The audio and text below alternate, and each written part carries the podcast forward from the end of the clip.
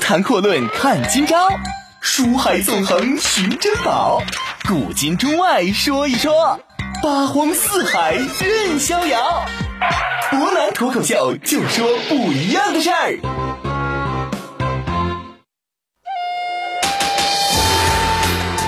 听众朋友，大家好，欢迎您收听今天的博南脱口秀。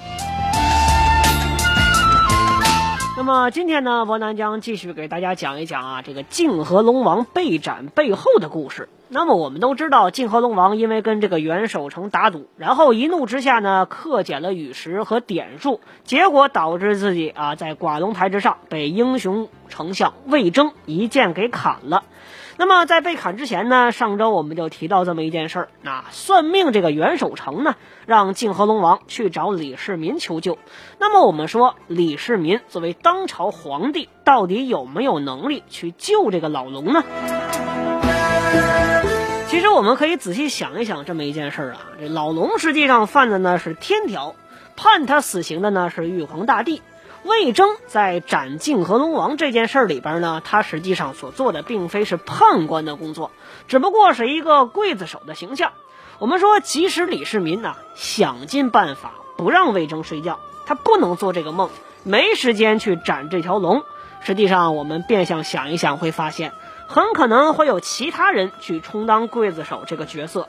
那么，实际上我们就可以得出这么一个很简单的结论：就算魏征。能够听李世民的话，不去斩杀泾河老龙，显然这件事儿呢，并非是出自他之手。但是，泾河老龙该死的时候，显然没有人能够救得了他。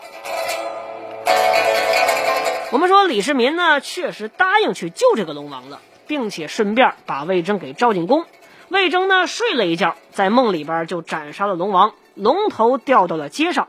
之后呢，像秦叔宝啊、徐茂公这些人拿着龙头来见李世民，李世民就赶忙问魏征这怎么回事。毕竟他才刚刚答应了泾河老龙，说我确实不让魏征去杀你。我们说呀，这龙头被斩却落到人间这件事儿，可能很多朋友会觉得《西游记》当中要加这么一个细节，到底有什么意思？有人就认为，那么作为一部神魔小说，加这么一个细节，无非呢是想在小说当中增添一点神奇和恐怖的色彩，没有太多深意。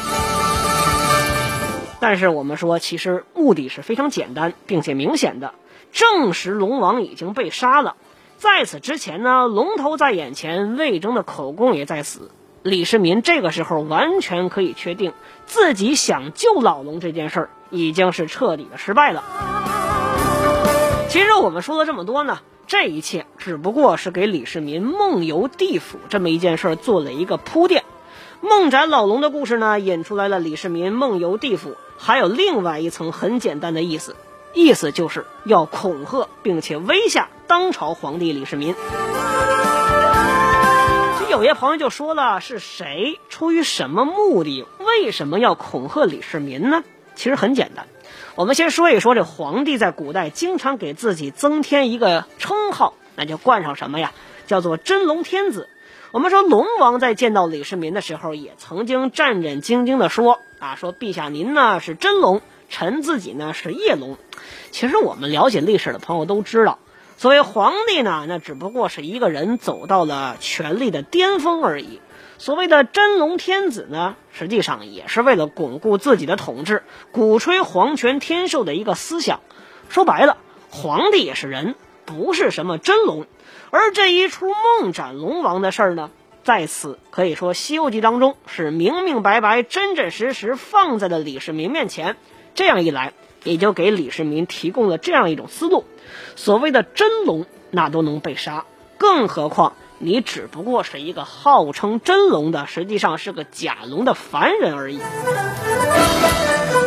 我们说李世民在经过这一出之后呢，被恐吓了，结果这身体呢可以说是越来越差，眼瞅着就要完蛋了啊！魏征这时候写了封信，对李世民就说了，说这丰都的崔判官呢，跟自己呢是有交情的，他肯定能放陛下您回来。我们说魏征怎么就这么肯定李世民这一去肯定能回来呢？我们说这里边还是大有讲究的。这就得说呀，李世民呢，当时所谓的去世之后，那么原文就写到啊，说太宗呢是渺渺茫茫，魂灵尽出凤楼前，只见那御林军马请大驾出朝采猎，而太宗呢也是欣然从之，飘渺而去。行多时，人马俱无，只剩下自己散布在荒郊野草之间。只见另外一处有人高声大叫：“叫大唐皇帝往这里来！”然后呢，我们说李世民其实很简单啊，不仅没看到鬼差，而且还有御林军护送，请大驾出朝。这种情况，可能很多朋友会觉得，在神魔小说里出现，难道说这就是一个人寿命已到，应该去地府的情景吗？我们说前后要做一个非常有意思的对比。孙悟空实际上也死过一次，那这一次死呢，完全就是按照生死簿上所注，他的寿命已经到了。原文写的呢是美猴王睡觉的时候，见两个人拿着一张批文，批文上写着“孙悟空”三个字儿，走近身，不容你分说，套上勾魂锁，就把你这猴王的灵魂给你勾过去了，踉踉跄跄，直到一座城边儿啊。我们说这些细节才是真正去抓人的一个细节。我们说为什么李世民跟孙悟空之间的排场也好，这流程也好，差的这么大呢？我们说这得说崔判官派着李世民来到地府，首先看到的是他的父亲李渊，还有自己的两个兄弟李建成和李元吉在路边专门等着他。我们说，李世民虽然说确实是一位明君，同样呢，也是一位有着雄才大略的皇帝，但是他最被人后人所诟病的一件事，就是宣武门之变，弑兄杀弟，逼父让位。可以说这件事呢，在李世民的心中，永远是一个一生伴随着他的阴影，同样也是他的心头大忌。多少年之后，他依然没有办法彻底从中走出。我们说这一下可以说让李世民首先对阴间的事情多少有了一个祈祷的认识啊。我们说有一个起码的认识之后呢，崔判官随后带着李世民来见阎王。十殿阎王是降阶而至，空背躬身迎亚太宗，然后又说了一个跟金河龙王见到他非常相似的话，怎么说呀？说陛下您呢是阳间的人王，我等呢是阴间的鬼王，分所当然，何须过让呢？我们说这怎么看，实际上呢都不像是李世民已经死去来到地府，而像是有人专门要请他过来有事儿，而且这一坐呢还分宾主有座次。我们说座次之后，这阎王呢才跟李世民说了这么一件事儿：原来呀，这是泾河龙王状告李世民，要求三曹对岸。说白了呢，你天天嚷嚷着你能救我。结果呢？你还是让这个魏征一刀把我给砍了，这难道不能说是你堂堂大唐皇帝李世民失了信用吗？我们说李世民呢，到此为止，详细说了说斩龙的经过。只是呢，阎王就说了，说这龙啊，在还没出生之前，南斗星的死簿上就已经注明他要该杀于人曹之手了，我等早已知之。只不过呢，他在这儿是非得告这个状，所以没办法，只能把陛下您给请过来，咱们三曹对案一下。因此，我们说李世民这一趟来，完全就是有事而来的。那么回过头来，我们再来看一看李世民来地府的整个过程，会发现，他首先呢是被御林军保护出朝，见到崔判官之后，御林军退下，由判官带着他。魂游地府，随后呢，就有阎王出门啊迎接寒暄，还分主宾入座。可以说，这是一个非常标准的国君出门这样一个做客串门的程序，而根本不像是所谓的你大限已到而来到地府。而且呢，魏征包括崔判官都是非常肯定的说：“我一定会让你活着回去，因为他们知道。”李世民此来是有目的，而非是寿命已到了。当然，说到这儿呢，可能有些朋友就会说：“伯南，你这么讲有问题呀？为什么有问题呢？因为小说后边明明白白写着呢，这生死簿上写着，太宗皇帝注定贞观一十三年，这要完完蛋了，这人呢寿命就没了。”我们来说一说增寿这件事儿，实际上是大有细节，并且大有意思在里边。我们说这阎王和李世民唠了一会儿嗑，话说完之后呢，阎王就赶紧让掌管生死簿的判官啊，你取这个生死簿，看看陛下阳寿天禄该有几时。我们说阎王这个举动更加暴露了，这李世民绝对不是因为阳寿已到才来的地府的。假使李世民确实寿命到了，那就不用上生死簿上专门确认一下，直接抓李世民来地府的情况就可以了。但是我们说，这一看问题就出大事了。只见南瞻部洲啊，大唐太宗皇帝注定贞观已十三年，这崔判官呢，立马就吃了一惊。我们说判官吃这一惊，实际上是大有深意的。如果说李世民来地府确实因为寿命已至，人都来了，你看到生死簿上记载的和现实情况是相符的，我们说判官难道不应该觉得理所当然吗？怎么会惊讶呢？因为正如之前我们所提到的，判官明白李世民寿命没到，只不过是专门到这儿来对岸的，于是他就赶紧在生死簿上又添了两道横，把这一十三改成了三十三，告诉李世民你还有二十年的阳寿。这接下来的细节呢，可以说就更有意思了啊。李世民在知道自己还有二十年的寿命的时候，就问了问他亲人的状况，除了自己的妹妹之外，人家告诉他老幼俱安，只恐玉妹受卒，就是说你妹妹呀，很可能将不久于人世。随后呢，我们说重点就更有意思了。崔判官呢带着李世民游历地府，看了看背阴山、奈何桥、十八层地狱。李世民就想问一问，那为什么说没有原路返回呢？崔判官这个时候说了一句很有深意的话啊，说阴司里自是这般啊，有去路而没来路，这些到底是不是真的呢？我们说呀，这李世民呢，当时曾经提到过，说我呢回到阳间之后也没有什么好东西可送给你，你这边到底缺点什么呢？这十殿阎王就说呀，我们这边呢唯少瓜果，冬瓜、西瓜倒都是有不少，唯独少南瓜。少南瓜怎么办呢？李世民就张榜，希望有人能够自杀来往阴间送这个南瓜。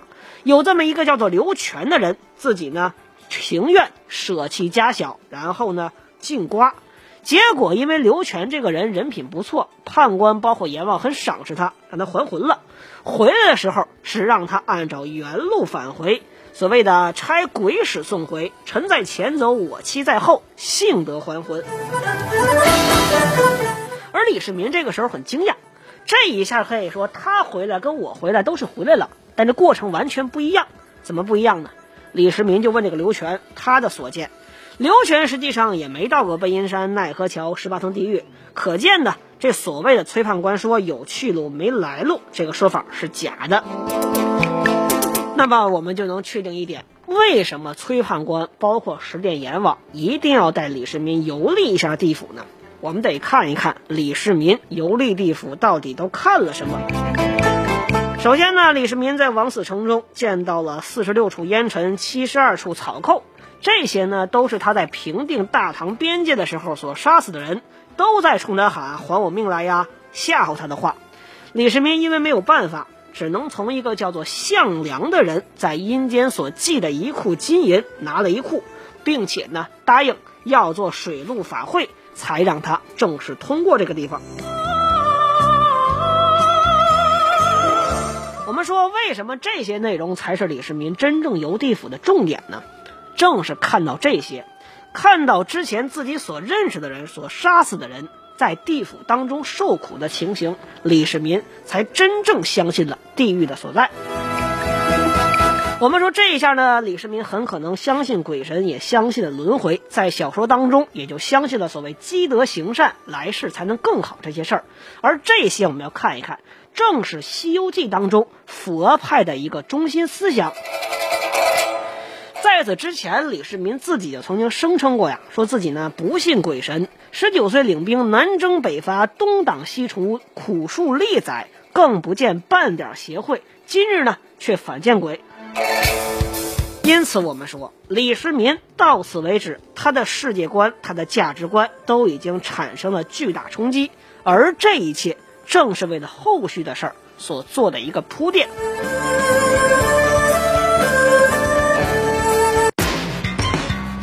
高谈阔论看今朝，书海纵横寻珍宝，古今中外说一说，八荒四海任逍遥。博南脱口秀就说不一样的事儿。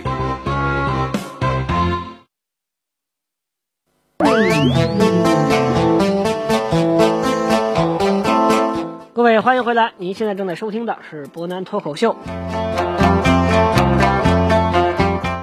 我们提到啊，李世民呢在游了一圈地府之后，那么所经历的事情、所见所闻，让他的三观都发生了一个非常巨大的变化。可以说，由此以后，那么李世民认为自己之前所作所为，很可能是会遭受到所谓以后的报应的。因此呢，他在还阳之后，决定大赦天下，并且发布了一部分榜文。所谓榜文呢，实际上大概的意思就是说啊，要世人黑白分明，不做奸佞小人，不要耍心眼儿，要行善布施，福至后世，不要计算强夺，要本分简洁，啊，但是专门在后边带了两句话，这是很有深意的。说所谓内心善良，那需要看佛经啊，要是存心害人，即使读了佛经也是白读。其实这两句话呢，在这榜文当中的意思很明显，就是说白了呢，虽然看似强调是内心要向善的重要性，但是变相也是在说这佛经没什么用，贬低所谓的佛派。其实刚才我们提到啊，李世民在地府的时候，阎王跟他说，你要想感谢我们呢，除了送这个南瓜之外，还要做水陆法会。李世民还阳之后，大赦天下。号召全国行善积德，为来世积福，并且召人进瓜果，而且还差尉迟敬德访项梁去还债。可以说几件事全都做了，唯独这水陆法会为什么不做呢？其实从榜文的最后两句，再结合一下历史之上我们说唐朝的一个啊政治情况的问题，我们会发现，李世民实际上并不是一个信佛派的人。原因很是很简单，我们说佛派的思想呢，跟当时主流的儒家思想是冲突的。儒家思想呢，是中国啊，可以说呢是王朝社会的一个基石，讲究的是仁义礼信制、忠孝悌仁、礼义廉耻。虽然说佛教，尤其是大乘佛教，在古代呢确实也是教人向善，但是很多方面我们要承认一点，它跟儒家的思想是相悖的。李世民显然认为。如果佛教教派在大唐国内大肆流行、发展壮大的话，有可能会导致儒家思想就此被打压。这一点是要动摇整个大唐国的根本的。那么后文呢，会有人上专门上表去反对佛派之说，意思就认为啊，这些东西呢是属于西域之法啊，西边传来的，一犯中国不足为信。这也表达了历史上真实唐朝的一个主流思想对佛教的一个观点。我们说李世民作为一代明君，其实这些东西不用说，他也是知道的。但是到此为止，我们会发现李世民虽然说他的三观发生了巨大的变化，但是有一点，他依然在怀疑自己所做的这些事儿跟刘全所经历的，就是之前我们提到啊以死进瓜果的这个人，他所经历还阳的这个故事呢，并不太一样。因此，李世民还觉得自己到底是不是死而复生，还是说仅仅是长长的睡了一觉？这一切都是在梦中发生的呢？我们说呀，如果直接看结果的，会发现啊，李世民到最后还是做了水陆法会，并且亲自参加，这才有了啊唐三藏，也就是我们说的唐玉帝，到最后真正去西行取经。而且观世音菩萨还专门过来，才有了这么一出。到底是什么原因呢？我们说还要看一看李世民回来之后发生的三件很有意思的故事。首先呢，就是在阴间的时候，李世民问了问他家里老幼情况怎么样，人家判官就告诉他说，除了你妹妹之外，其他人都不错。而他的妹妹很快就去世了，这一点呢，可以说啊，让李世民觉得确实阎王所言是真实的。第二点呢，我就是说，之前我们提到刘全这个人专门进瓜，结果去还魂了。刘全这个人呢，来到阴间之后，阎王发现这人确实不错，而且他们夫妇两个都有登仙之寿，于是就让刘全还魂。而他的妻子李翠莲，由于已经死去很长时间了，尸骨无存，因此呢，把这个魂魄给放在了李玉英，就是大唐玉妹李世民的妹妹的身体之内。我们说这两件事凑在一起，可以发现，阎王要求进瓜是真的，游地府这事儿也是真的，自己的妹妹寿命啊很短，三件事儿全都是真的。由此一来，李世民的这个人生观和世界观不仅是受到冲击，更重要的是，他之前所笃信的一切都在逐渐的坍塌。第三点就是我们说李世民呢，在这个阴间找一个叫项梁的人借了一库金银。那么项梁是什么人呢？他只不过是一个阳间的穷人。只不过他在平时斋僧布施尽其所用之后，就买办金银指定烧祭阴司，因此我们说阴间就有他专门机械的钱钞。这个证明了一个非常有意思的话题啊！我们说这个人呢，很可能在阳间是家财万贯，而且呢是手握重权，权力一方。但是你到了另外一个世界，你很可能就是一个穷人。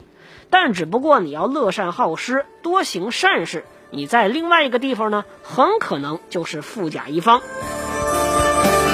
因此，我们说自己刚刚提到的这三件事儿：妹妹的去世、刘全进瓜还魂、项梁的故事，再加上他所看到自己父兄在阴间受苦的事儿，李世民的世界观到此被彻底改变。